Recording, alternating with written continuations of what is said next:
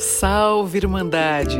Sejam muito bem-vindas e bem-vindos ao podcast Vulvoscopia FF, a jornada íntima sem tabu. Eu sou Fernanda Francisqueto, terapeuta gestalt e tântrica, servindo ao amor e à expansão da consciência. Te convido a mergulhar comigo no autoconhecimento profundo, integrando sexualidade, espiritualidade e psicoterapia. Vamos lá? Hoje o nosso tema aqui é um tema que é desafiador para todas e para todos nós. Quem diz, pessoal, que não tem problema nenhum em se comunicar com o outro ou com a outra na intimidade, olha, tá mais para desconectado do que para conectado, né? Porque somos seres humanos, somos imperfeitos, somos cheios de biografias com muitos furos, com muitos traumas no sentido da comunicação também. Então é um aprendizado a gente poder dizer para o outro: olha, eu não estou te entendendo. Você está me entendendo? Vamos tentar olhar uns nos olhos dos outros e escutarmos uns aos outros com um estado de atenção, com um estado de escuta ativa para o outro, para a outra, para realmente começar uma comunicação, enxergar que tem alguém diferente de você, sentindo coisas diferentes de você, pensando coisas diferentes de você, e mesmo assim tá ali para de repente ser possível o diálogo, ser possível a comunicação afetiva e sexual na intimidade. Bem-vindo, Denilson, Paula. Que bom que você está aqui, Paula. Bem-vinda. Alê, vamos chegando aqui na nossa sala, na nossa live de hoje sobre comunicação sexual e afetiva na intimidade. Esse foi o tema que ficou em primeiro lugar na enquete que eu fiz com o público essa semana. E em segundo lugar ficou carência sexual e afetiva em tempos pandêmicos. Essa segunda opção que eu dei para vocês, a gente faz na próxima live, tá bom? Já está combinado, já está garantido aí o pessoal que votou nessa segunda opção. E hoje vamos mergulhar aí nesse tema da comunicação na intimidade, seja afetiva ou sexual, pessoal. O que é comunicação, afinal de contas? Né? Basicamente, é um lugar onde a gente vai compartilhar sensações, emoções, sentimentos e desejos. E a gente vai falar sobre isso aqui hoje. Como a gente pode ajudar ou atrapalhar essa comunicação na intimidade que precisa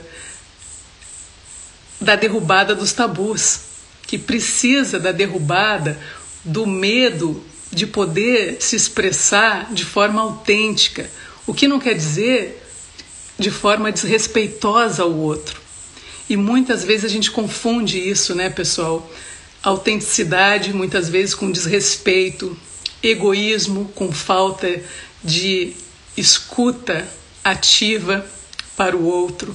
Então, é um desafio constante a gente aprender a se comunicar, ainda mais na intimidade, desde o coração e desde o nosso sexo. É difícil, mas a gente está aqui para aprender e para evoluir. Então vamos fazer dessa noite mais um momento de aprendizado e de evolução. Conto com vocês aí para no, nos tempos finais da live, ali os últimos 15 minutos, se a coisa correr bem como eu estou imaginando aqui, vocês possam também trazer dúvidas, perguntas, partilhas, combinado? Expressem o que vocês sentem expressem o que vocês precisam nesse momento também aqui comigo. Eu queria dizer, pessoal, para começo de história, voltando, não tem como a gente fugir dessa questão, né? Obviamente, porque estamos na pandemia e vou começar a falar um pouco sobre as pessoas então que estão vivendo no mesmo baixo mesmo teto. O desafio imenso que essa pandemia trouxe para que pudessem olhar realmente para a dificuldade de comunicação que existe entre um casal e que muitas vezes na vida, entre aspas, normal que a gente tinha antes, com muitas distrações para a gente né, poder ir a programas, a bares, a cinemas, enfim, a, a rua. E a gente conseguia também driblar esses buracos na comunicação, essa dificuldade de falar com o parceiro ou com a parceira. E que durante a pandemia isso ficou impossível, né? ou praticamente impossível.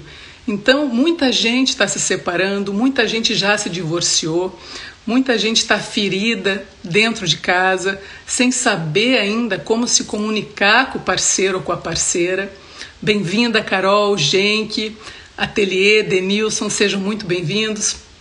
Então, quem está em casa, pessoal, e deve ser o caso de alguns e de algumas de vocês, que está se sentindo assim, oprimido, oprimida, por não conseguir expressar ao parceiro ou a parceira o que está sentindo, né? E que está num clima de muita discórdia, de muita ansiedade, de muita briga, de muita raiva, precisa encontrar um caminho, certo? Se você está vivendo isso nesse momento, vamos encontrar um caminho. Não deixa a coisa explodir, não deixa acabar com tudo, não deixa o incêndio tomar completamente conta da sua relação e queimar completamente, daqui a pouco você precisar realmente se separar porque você não conseguiu buscar uma forma de comunicação com o seu parceiro ou com a sua parceira. Eu vou trazer para vocês, pessoal, uns, uns indicativos, né, científicos do maior pesquisador de casamentos do mundo, que se chama John Gottman que eu conheci através de Martin Seligman, que é o pai da psicologia positiva, com quem eu fiz a minha pós-graduação em psicologia positiva, e ele indicou John Gottman, da Universidade de Washington, como o grande pesquisador de casamentos no mundo. Ele tem uma espécie de um laboratório de amor onde ele fica investigando as pessoas nas suas relações íntimas, nos diálogos afetivos das pessoas que estão morando juntas, né? Durante 12 horas ele fica observando a interação aí de centenas de casais e nessa observação ele chegou a identificar cientificamente, já comprovadamente, 90% de chances de divórcio para os casais que desenvolvem os seguintes aspectos no diálogo, na comunicação uns com os outros. Prestem atenção, pessoal, principalmente o pessoal que é casado. Boa noite, Sérgio, Rinaldo, bem-vindo, Denilson, vamos chegando, Sierra Mike também. Estava falando aqui do John Gottman, o maior pesquisador de casamentos do mundo, na análise da comunicação dos casais e que ele então indica os preditores, as características na comunicação de um casal que podem levar a 90% de chance de divórcios, né? Vejam só se não é exatamente o que está acontecendo agora, ainda mais fortemente na pandemia.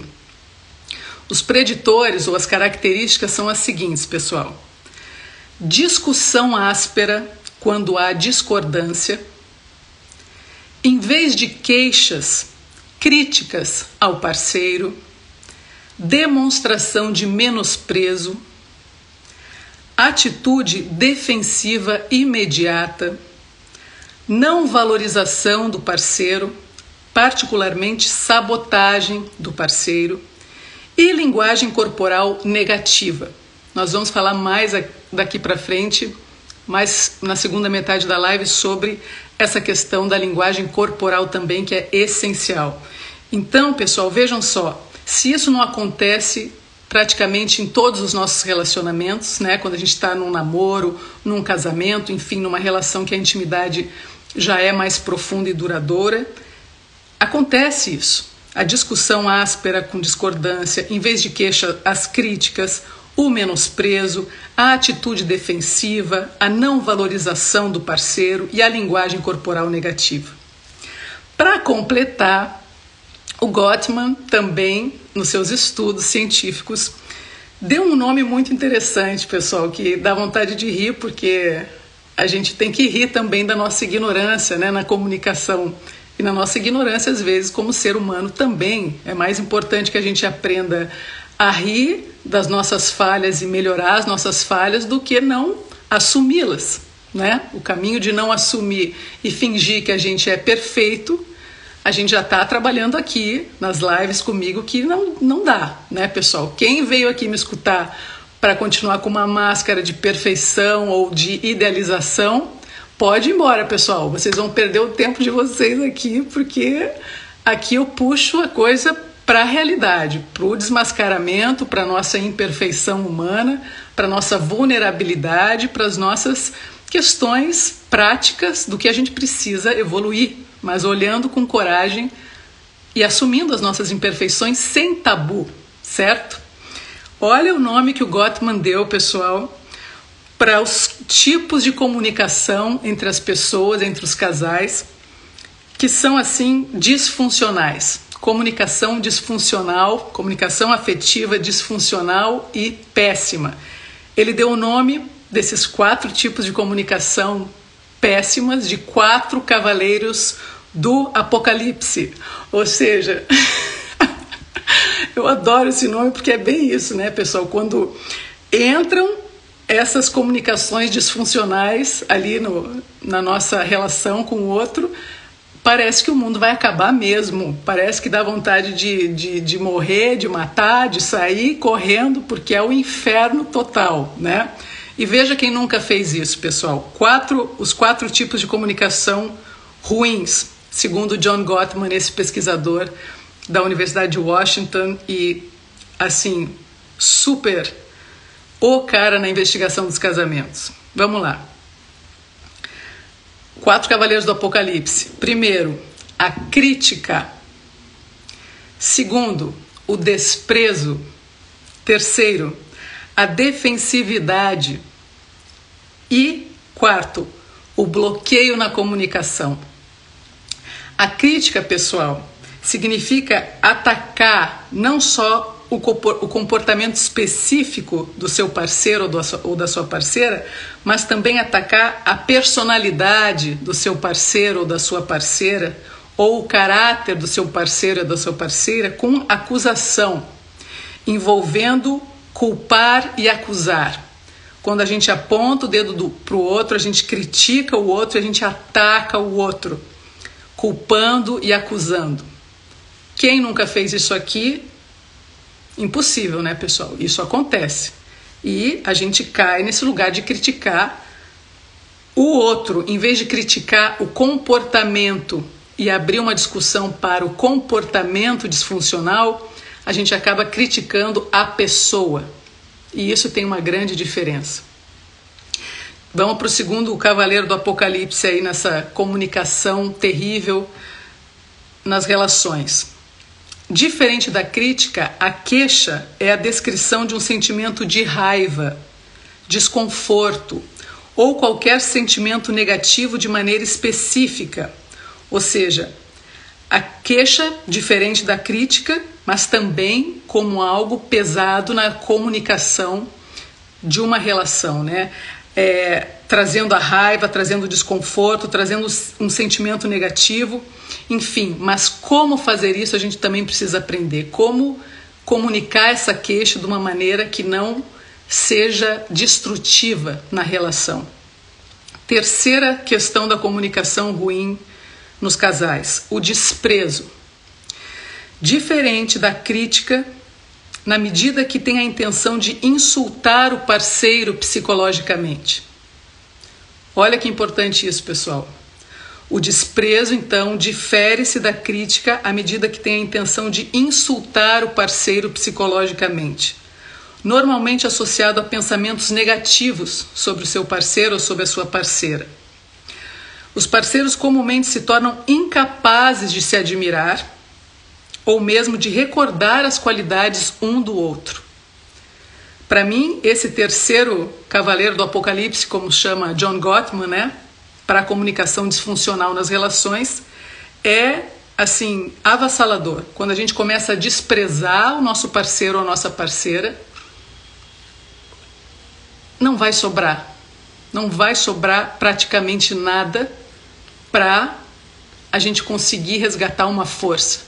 Porque você deixa de admirar o outro, você deixa de recordar inclusive as qualidades que o outro tem. Você vê o outro com total desprezo. Você acaba com o outro quando você está desprezando o outro. Você mata a outra pessoa quando você a despreza. É, pessoal, vamos pegar o ar e soltar, porque não é fácil falar de comunicação na relação e de uma maneira aqui estudada cientificamente durante pelo menos 20 anos por esse maior especialista em casamentos no mundo. Né? Em casamentos no sentido de relações íntimas, duradouras, enfim, na, em como as pessoas se comunicam mal. O quarto, o quarto tipo de comunicação disfuncional, postura defensiva postura defensiva, negar as responsabilidades, se considerando sempre inocente. Por exemplo, a pessoa dá desculpa de que coisas fora do seu controle fizeram com que ela agisse de tal forma. Ou seja, ou reclama com um tom de autopiedade, como se ela não tivesse nenhum, nenhuma responsabilidade no que está acontecendo ali. Confesso, pessoal, que eu na minha vida, nas minhas relações, já tive muitas vezes essa postura defensiva, de não querer assumir o que era a minha parte, não querer assumir qual era a minha responsabilidade naquele problema. Ia para um lugar mais de vitimismo, de autopiedade, queria me considerar inocente muitas vezes, e isso era pura falta de consciência, né? Uma maneira de eu me defender ali.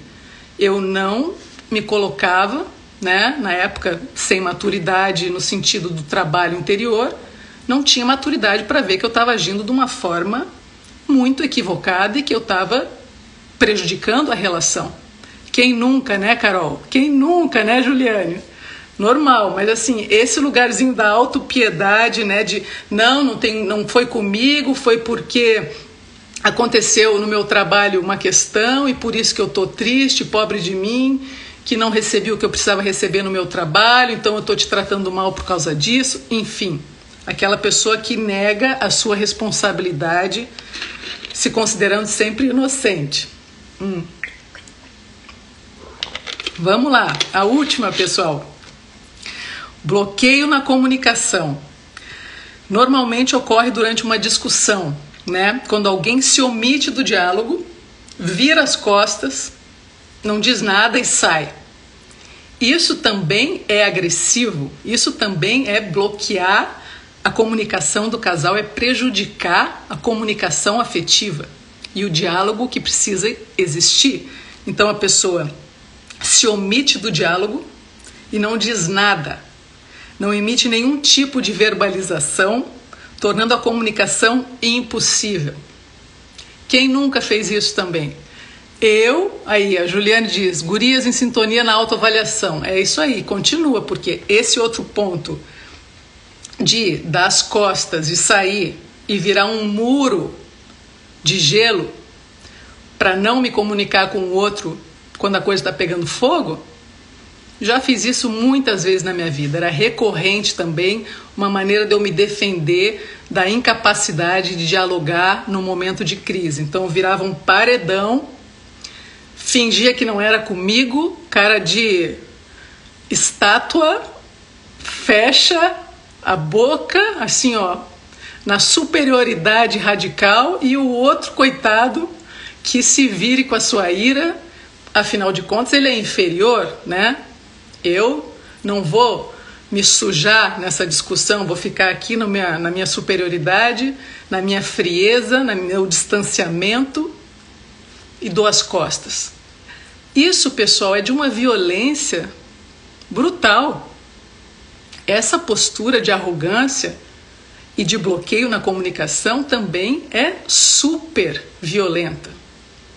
Não tem a violência física, mas tem a violência psicológica, tem a negação do outro, da importância de dialogar com o outro. Enfim, pessoal, Passei para vocês um pequeno panorama dessas pesquisas do John Gottman, dos quatro cavaleiros do Apocalipse aí. Não é à toa que todo esse estudo dele leva a indicar com 90% de chance que o casal vai se separar. Então, está comprovado né, nesse laboratório do amor do John Gottman. Vale a pena vocês pesquisarem esse estudioso na internet, procurem os livros dele. Para quem está casado também, ó, são os melhores livros que tem sobre as relações nos casamentos, as relações mais duradouras, enfim, sobre comunicação. E também depois vou indicar que eu também trabalho com isso, a psicologia positiva voltada para os relacionamentos.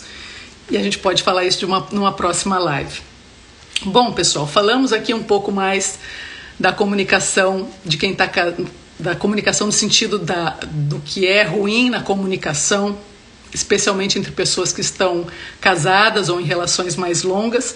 Vamos falar um pouco agora das pessoas solteiras, no sentido assim também da pandemia, da angústia que é querer se comunicar com alguém da maneira que dá, por vídeo, por telefone, por mensagens e, de novo, não ter uma maturidade nessa comunicação virtual de resposta.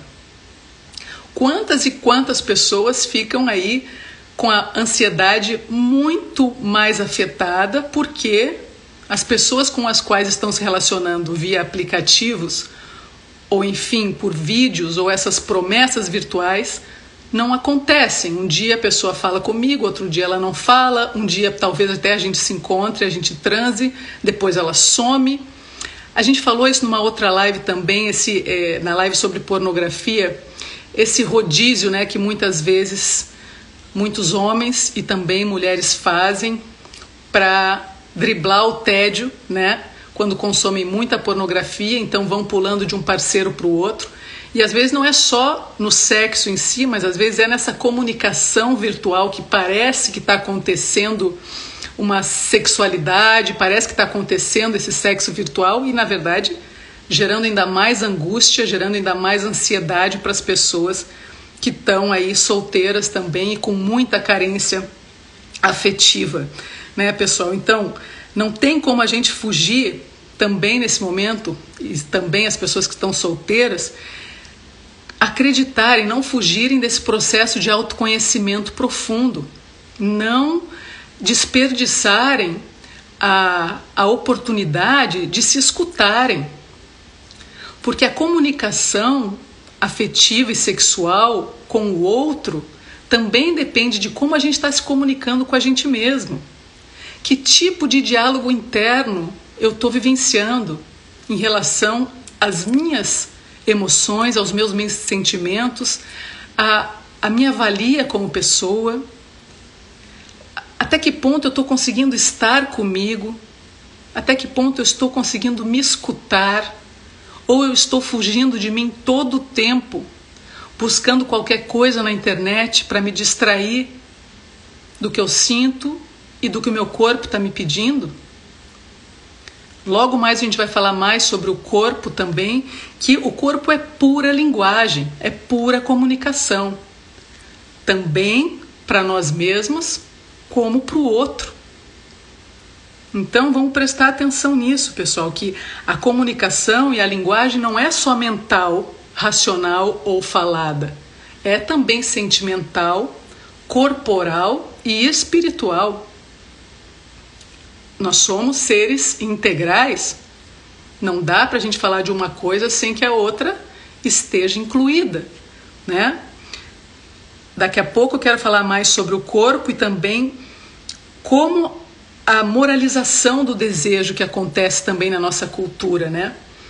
A parte, digamos, positiva nessa questão da da solidão que a gente tem sentido na pandemia, as pessoas que também estão sozinhas em casa, mas tem muitas vezes um momento que talvez o desejo é despertado, né? E como a gente pode escutar esse desejo sem moralizar esse desejo, sem castrar esse desejo, dando uma abertura para nós mesmas, para nós mesmos mergulharmos na nossa sexualidade, na nossa comunicação sexual íntima e vê o que acontece. Se permita também momentos de comunicação com as suas fontes de desejo. O que, que você está desejando? que, que você está querendo? O que, que você está precisando? Né?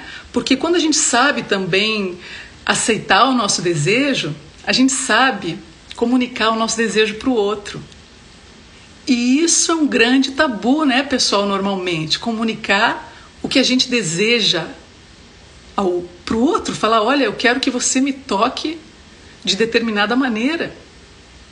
Como eu vou comunicar isso se o meu processo de autoconhecimento íntimo não está acontecendo? Se eu também não estou me, me, me permitindo um autoerotismo ou a, a popularmente chamada masturbação, que eu, preciso, eu prefiro chamar de autoerotismo, de uma entrega a essa autoinvestigação erótica, vital e e bela, porque a palavra masturbação é importante que a gente desmistifique, especialmente masturbação feminina, mas também vem carregada com muitos signos e símbolos pesados, com muita carga de pornografia, com muita é, exigência externa de, mastur de, de, de aparatos elétricos né, para a gente se estimular, não que isso seja errado, porque não tem nada de errado, o seu desejo nunca vai estar errado.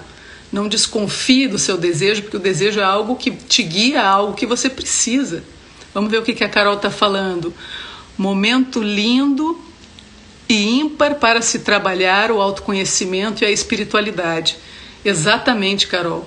É, é isso. E corajoso, né? Momento de coragem para a gente poder mergulhar em nós mesmos nos comunicarmos com esse corpo, com esse sexo, com essa alma, compreendermos que está dentro de nós essa essa fonte de vida, essa fonte de ser, essa fonte pulsante, erótica também, vital, que nos traz uma força de viver, né? Então, também existe isso, pessoal. A sexualidade, a afetividade são forças de vida. E a gente tem que, a gente tem que aprender a conversar dessa maneira com o outro. Colocar a intimidade nesse grau. Olha, se a minha intimidade com você melhora, o meu viver melhora. E isso é fato. Quando a gente está transando com alguém, quando a gente está fazendo amor com alguém que a gente está feliz, que a gente está sendo bem atendida, a comunicação entre as pessoas está sendo bem feita integralmente no corpo, no sexo, na alma, no coração, a gente tem mais vontade de viver, a gente tem mais vontade de agradecer a vida, porque a gente sente esse lugar de pertencimento com o outro, mas esse lugar onde o nosso ego fica um pouco de ladinho, né? Por alguns momentos ali, o nosso ego deixa de incomodar, deixa de ficar nos castrando, deixa de ficar nos julgando, levando a tanta crítica que a gente carrega dentro de nós. Não é à toa que o John Gottman, o pesquisador, trouxe as questões da crítica, da queixa que a gente, a gente leva ao outro, mas porque dentro de nós a gente se critica muito, a gente se julga muito a gente desconfia muito da gente. Então, às vezes, quando tem uma sexualidade profunda que acontece de fato, a gente tem esse alívio desse juiz, dessa juíza interna. E a gente sente, olha, uau, respirei vida, gozei vida, senti um orgasmo de vida, porque é isso. É sagrado a sexualidade, desde essa perspectiva, é absolutamente sagrada, é fonte de vida, é fonte de amor, né, pessoal? E agora, aproveitando que eu estou falando disso e estava falando dos solteiros, vou trazer um depoimento maravilhoso de uma mulher que me escreveu para vocês verem que a comunicação não é só um desafio quando as pessoas estão casadas. No sexo casual, num primeiro encontro, a comunicação pode ser dificílima e pode levar a caminhos aí complicados, né? Que a gente, enfim, nunca espera que vai acontecer, mas que acabam acontecendo porque a comunicação não funciona. Então, independente de você ir buscar uma relação passageira, casual, um sexo que, enfim, que vai ser aquela vez só com aquela pessoa, ou você está numa relação mais duradoura, vamos investir nessa comunicação afetiva e sexual, mas desde esse ponto de presença, de conexão com você, de você buscar ser verdadeiro, verdadeira com o que você está sentindo, com que, especialmente com o que você precisa expressar ao outro, do seu desejo, do seu querer, do seu sentimento, certo? Vamos ver esse depoimento aqui então, pessoal, para ilustrar essa nossa live, um depoimento maravilhoso de uma, de uma mulher que eu vou chamar de Carla, tá bom? Ela escreve assim: vamos lá. Oi, Fernanda, tudo bem com você, potente mulher?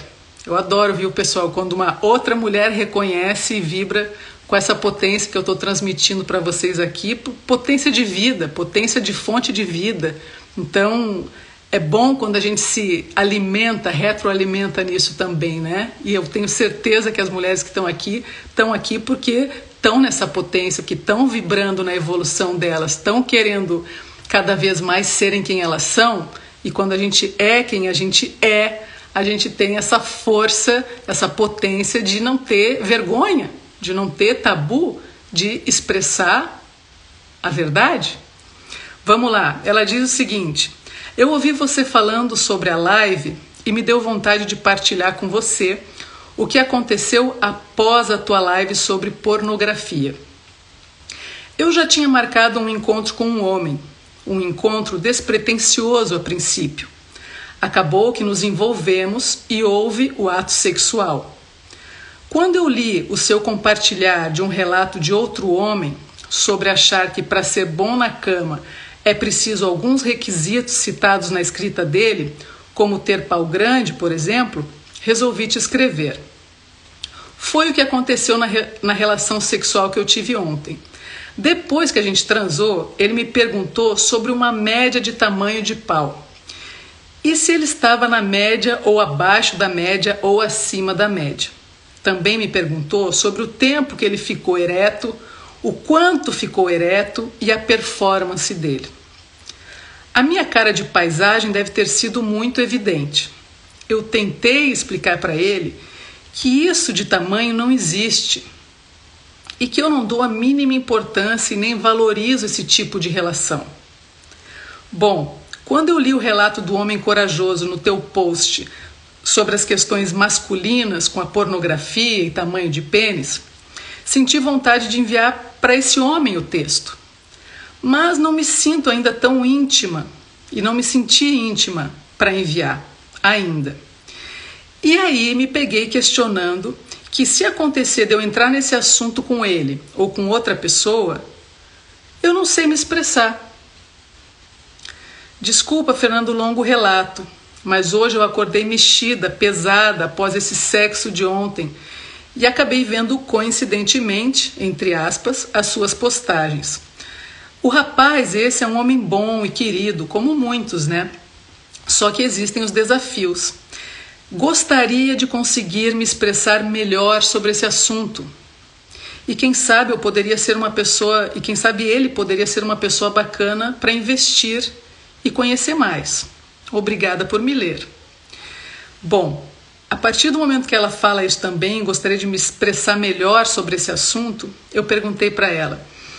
Outra questão, né, que também achei importante sobre ela ter se sentido pesada a partir do sexo que ela teve com esse homem.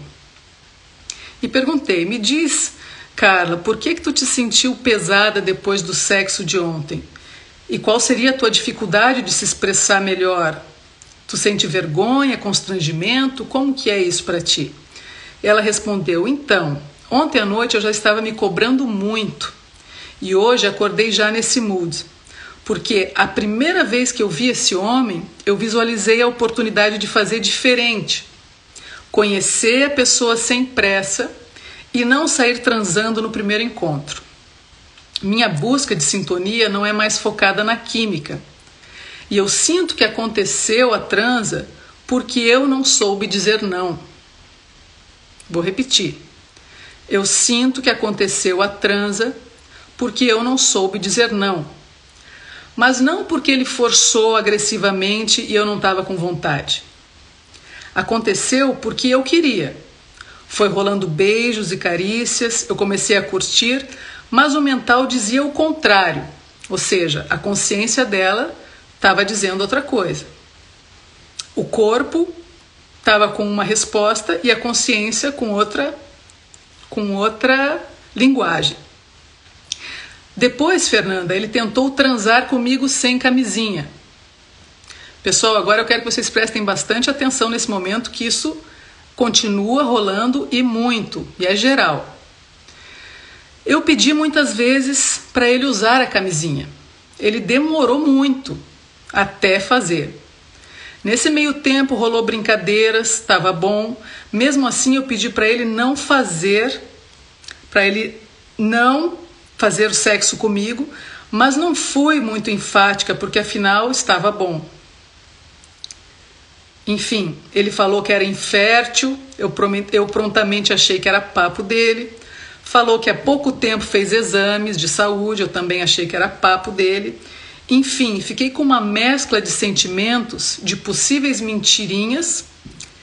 Eu estar no período fértil, terei que tomar a pílula do dia seguinte, mas também preocupado com as questões de doenças.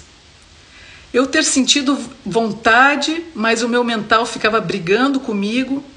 Enfim, e no final, essa pergunta dele sobre o tamanho do pau dele, sobre a performance, sobre tudo isso, me deixou meio tonta, não sei nem direito que palavra usar. Uma mescla de sensações, mas resumidamente me autocobrando por tudo, por ter deixado tudo acontecer. Pessoal, olhem só que isso é um relato de um primeiro encontro. E quantos dilemas a falta de comunicação podem nos levar a viver, pode nos levar a viver e, inclusive, consequências que podem ser muito danosas. A dificuldade dela de sustentar ou não, mas o pior é ter que ficar ainda em pleno século XXI falando 500 vezes não para uma pessoa e a pessoa não escutar. Pessoal, homens que estão me, me, me ouvindo, que me acompanham aqui, não dá mais, pessoal. Se a mulher falou não, não esqueçam aquela ideia do passado de que aquela frase que sempre eu achei terrível, a mulher diz não querendo dizer sim. Isso não é verdade. A mulher acaba ficando constrangida, porque mesmo sentindo prazer, mas constrangida porque a mulher, a maioria das vezes, por causa dessa cultura patriarcal brutal impregnada dentro de nós, não, nós não nos sentimos ainda livres completamente para dar o limite, para dizer o não e bancar o não. Tem um medo da rejeição, tem um medo de que a pessoa fique violenta, tem um medo de que algo pior aconteça. E aí, às vezes, vai se submetendo porque está gostosinho, porque tem beijo, porque afinal de contas está carente. E geralmente é por isso também, pela carência. E aí acaba se submetendo a uma situação que não dá. Não dá para o cara não respeitar que você não quer fazer sexo sem camisinha. Ponto final. E o cara fica ali, ou seja, ele não está escutando a mulher. Ele está no egoísmo dele ali, pensando no gozo dele e só. E ela está tentando se comunicar e não consegue. E ao mesmo tempo a cabeça dela dizendo: você está você tá certa no que você está fazendo. Você você está certa no que você está pensando agora. Não dá. Não dá para transar sem camisinha. Não dá para deixar o cara entrar em ti e não esse papinho dele de que é infértil, papinho de que fez exames, papinho de que, enfim, de sedução barato, não dá. E aí depois ela ficou com toda essa. O cara vai embora, transam, e ela fica com essa situação terrível, pesadíssima, super preocupada, porque estava fértil, poderia engravidar sem querer, poderia pegar uma doença sem querer, e por quê? Porque teve essa ultra dificuldade de dizer não mas que não é só, não é, não é questão de culpá-la, porque a gente não está aqui para culpar ninguém, mas é só para trazer os dilemas da comunicação e como é difícil para as mulheres ainda bancarem o não e como é difícil serem respeitadas quando dizem não. Não é não, pessoal. E o não é tão importante quanto o sim, para tudo. E eu me enervo quando falo disso, porque também na minha vida eu demorei bastante tempo para bancar o meu não. E é algo que a gente precisa batalhar, não é algo fácil, certo? Agora, me chamou também muita atenção essa questão dela ficar depois se autocobrando. Ou seja, ela ficou depois se massacrando ainda. O cara agiu completamente errado e depois ela ficou se culpando, se criticando, se sentindo a pior pessoa com ela mesma. E aí que é o que eu chamo de comunicação interna.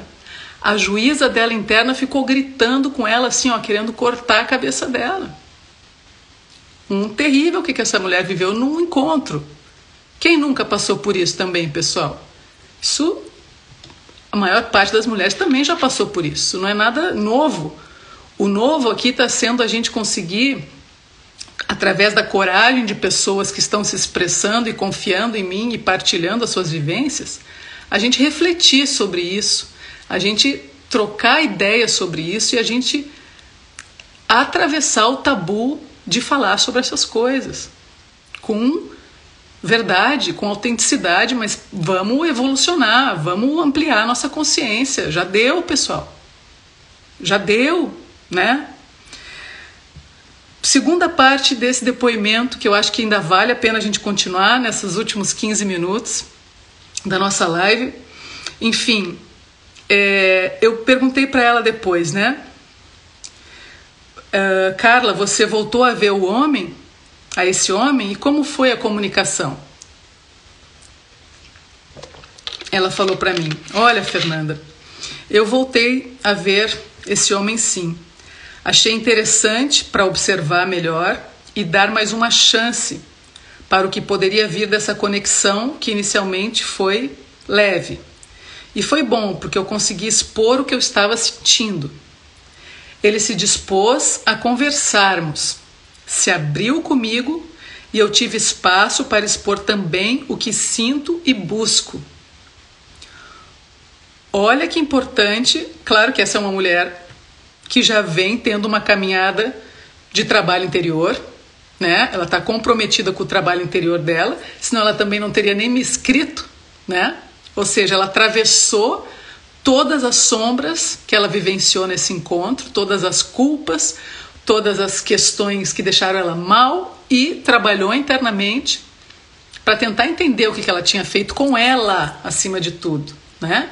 E aí foi para um segundo encontro, mas bancando que dessa vez ela precisava expor o que ela estava sentindo, bancando a conversa com ele e ele também se abrindo para conversar com ela, mas tu vê, olha como as mulheres também, pessoal, têm essa capacidade, né, de mesmo na dor, mesmo com, com situações que não são nada fáceis e agradáveis, muito pelo contrário, conseguem ter uma resiliência e uma força para dizer assim: olha, eu vou tentar consertar isso.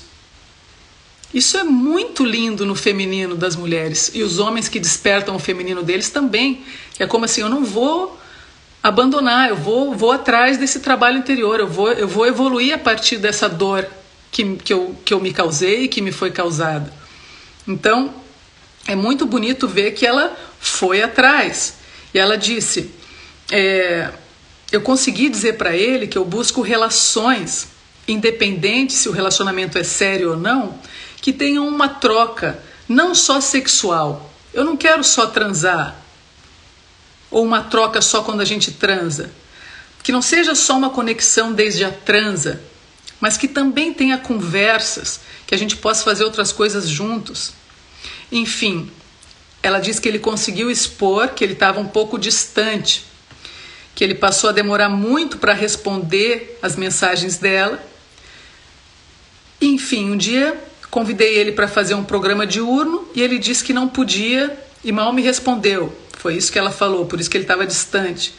e justificou que está passando por alguns processos na vida dele, preocupações, desânimos, enfim. E eu falei: entendi, Carla, que ótimo que você conseguiu expressar o que é importante para ti. Isso é autorrespeito. Ela conseguiu entrar nesse lugar do que ela precisava expressar para esse homem.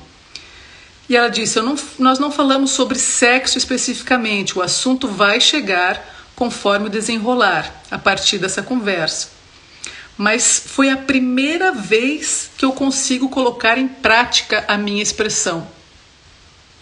Ou seja, é uma mulher ao redor dos seus 30 anos, que está se trabalhando muito, muito bem, está comprometida com a sua caminhada de evolução, mas olha só, primeira vez que ela conseguiu expressar o que ela precisava expressar na intimidade com aquela pessoa que ela viveu aquela noite. E eu perguntei: bom, que ótimo, Carla, que tu continue assim, acreditando que, que tu precisa se expressar e respeitando a tua expressão. Mas me diz, o que, que te trava ou te travava para te comunicar até então com o outro? E ela me disse: o que me trava vem de um sentimento de infância. De falar algo e a outra pessoa não concordar, me chamar de louca, criticar, achar errado minha fala não ser aceita, falta de autoconfiança, rejeição. Um sentimento que me invade e eu passava a me sentir a errada por dizer, sentir e pensar o que estava dentro de mim. Olha, pessoal, eu agradeço profundamente o depoimento da Carla, a partilha da Carla, que simboliza o que muitas mulheres vivem os dilemas na comunicação da intimidade e esse final específico dela reconhecer também, né, essa, essa distância que havia dela não conseguir se comunicar pelos traumas da infância e toda essa imagem, é, essa crença mental, né, de que a fala dela não ia ser aceita, de que existe a falta de autoconfiança, a rejeição, que ela se sentiria errada por dizer, sentir e pensar o que estava dentro dela ela tomou consciência de que isso é uma ferida muito regressiva, que vem da infância dela, ela vem se trabalhando com isso, ela tomou consciência de que a mulher que ela é hoje precisa ter coragem para atravessar essa crença que paralisa ela. E ela atravessou. E isso é um ato de coragem. Foi autêntica, foi genuína com ela, né? E simbolicamente para nós aqui é muito importante partilhar esse depoimento, porque resume a dificuldade que nós temos, né? Mulheres, especialmente, não estou dizendo que os homens não tenham, porque eu também recebi depoimentos de homens, mas hoje não vai ser possível ler. E esse lugar da gente se sentir esquisita para dizer para o que a gente sente, o que a gente pensa e o que está dentro de nós.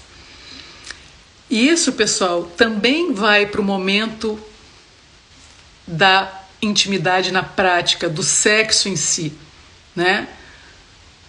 É fundamental que a gente consiga atravessar esse tabu da expressão, da gente expressar o nosso desejo, da gente expressar o que a gente quer que o outro nos atenda, em que sentido a gente quer que o outro nos atenda, também na prática sexual.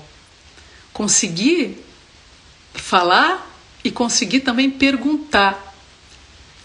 Vou fazer essa pergunta rápida para vocês aqui. Quantos que estão me assistindo aqui já foram perguntados ou perguntadas sobre o que gostavam na intimidade? Ou assim, o que, que você quer o que, que te dá prazer que eu possa fazer por você nesse momento? Me respondam, pessoal, se isso é comum para vocês quando estão na intimidade ou nos encontros sexuais perguntarem para vocês o que, que vocês querem, ou se isso é raro. Geralmente é bastante raro, né? Bem-vindo, Fábio, Leandro, Jobson. A gente precisa como disse uma mulher que me respondeu, que ela não tem problemas na comunicação. Mas eu achei que isso deve ser também uma fase que ela está mais amadurecida, né? A Alana diz: não é comum. Não é comum, né, Alana? E imagina, pessoal, se a gente pudesse aqui hoje, a Carol diz, eu já ouvi, mas não é comum. Exato. Não é comum. É, para a maioria das mulheres não é nada comum isso, porque são poucos os homens ainda, ou as parceiras, que acho que entre mulheres, em relações homoafetivas, é mais fácil isso, é mais fluido do que nas relações heteronormativas. Porque enfim, é um processo. Nada comum, infelizmente, diz a Juliane. Pois é, Ju. Imaginem homens que estão me escutando aqui, me vendo hoje, nessa live sobre comunicação afetiva e sexual na intimidade. Imagina se vocês conseguirem, num próximo encontro sexual com alguém, no estado de presença, primeiramente, não ter vergonha de estar aí sendo quem você é, olhar para a mulher que está com você ou para o homem que está com você, se você tiver numa relação homoafetiva também, e olhar e perguntar, a partir das carícias, a partir desse momento já de mais intimidade, o que, que você gosta que eu posso fazer por você?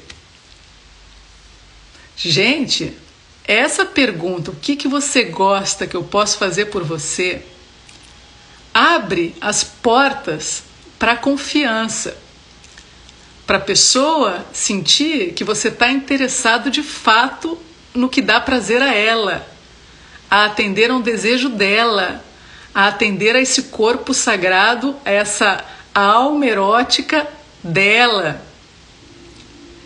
E vai com uma frase, limpar momentaneamente todas as crenças negativas que ela tem dentro dela sobre essa questão da expressão. Então, homens, olha, se vocês querem ser bons mesmo na cama, na intimidade, perguntem. Perguntem. Cada mulher é única. Cada mulher, assim como vocês, cada homem é único também. Vamos parar com essa história de que os homens são insensíveis, que só são também máquinas de performance, por que não? Os homens também querem sabe, querem ser perguntados também, né? O que que eu, o que que, o que que eu posso fazer por você, homem, que que você gosta mais nesse momento do nosso sexo? Me, me mostra, me diz que eu quero fazer por você. Então, assim, mas voltando para os homens em relação a esse momento de, de entrega para as mulheres, se vocês querem ser bons para valer na cama, esqueçam a performance por completo, esqueçam isso, parem com essa crença maldita pornográfica de que vocês precisam performar, ou como dizia o cara que encontrou com a Carla na história que eu contei para vocês, preocupado se o pau dele era grande, se o pau dele estava ereto o suficiente, se tinha ficado na média, se não tinha ficado na média. Gente, que loucura, pare com isso. Enquanto ela não estava nem aí para isso.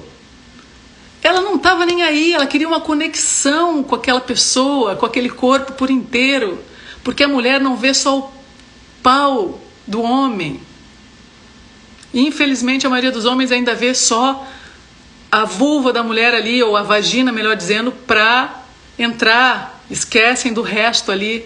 Sei que já tem homens que estão evoluindo, mas assim, a mulher não olha só para o pau de vocês. Ela olha para vocês por inteiro. Não existe padrão de nada, diz Alana. De nada. Pois é. Então, pessoal, parem com essa neurose, tá? Do tamanho, da, da, da medida, da circunferência, de quanto tempo ficou assim, ficou assado.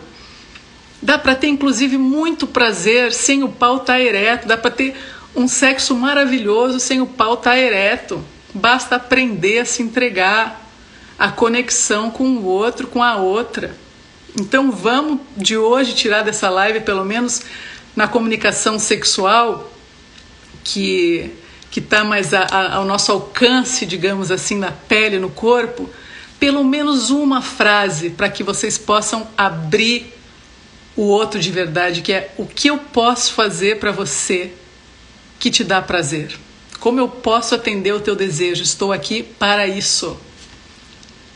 Tenham coragem, homens, de fazer isso, tenham coragem, mulheres. Coragem, mulheres, de fazerem isso, tá, pessoal? A gente precisa atravessar esse tabu de se comunicar no sexo, na intimidade, na afetividade também do coração, como eu falei lá no começo, é mais complicado também, mas vamos enfrentar, pessoal. Vamos sair desse lugar do meia-boca ou desse lugar da, das sombras entre o masculino e o feminino dentro e fora de nós. Vamos, vamos fazer a travessia, vamos trazer para a luz a coragem de querer estar com o outro de verdade, de amar no sentido assim, não no ideal romântico, como eu sempre bato essa tecla aqui, não tem nada a ver com idealização, mas tem a ver com respeito ao outro ser humano que está na sua frente. Amar ao outro nesse lugar, eu respeito esse ser humano que está agora, aqui e agora na minha frente. Vou fazer amor com essa pessoa pelo fato de reconhecer a humanidade dessa pessoa. É um ser que tem aqui. É um ser. Eu me emociono porque não tem como, porque a minha alma está pulsando aqui na frente de vocês. Meu ser está pulsando aqui. É a minha vocação também falar sobre isso para vocês. Vamos nos amar de fato, vamos nos respeitar de fato. A forma não interessa. Se a relação é de casamento, se é o sexo casual, se é o primeiro encontro, não importa. Aqui agora tem um ser humano na minha frente, é esse ser que eu vou respeitar e me comunicar. Combinado, pessoal? Linda, obrigada. obrigada, Ju. Obrigada, Carol. Me emocionei mesmo aqui, pessoal, porque também sinto a energia de vocês chegando aqui, de gente maravilhosa, formando aqui o nosso círculo todas as quintas-feiras ao vivo e tô sentindo que estamos evoluindo junto aqui. É puxado, mas a gente está aqui para isso, para evoluir. Combinado? Beijos, queridos. Até a próxima. Valeu. Tchau, tchau. Pessoal, a gente vai ficando por aqui. Muito obrigada pela audiência de vocês. O Vulvoscopia FF tem produção e apresentação de Fernanda Francisqueto e edição de áudio de Terence Veras. Se você quer saber mais sobre mim e o trabalho que eu ofereço, entre no meu site fernandafrancisqueto.com. Até o nosso próximo podcast.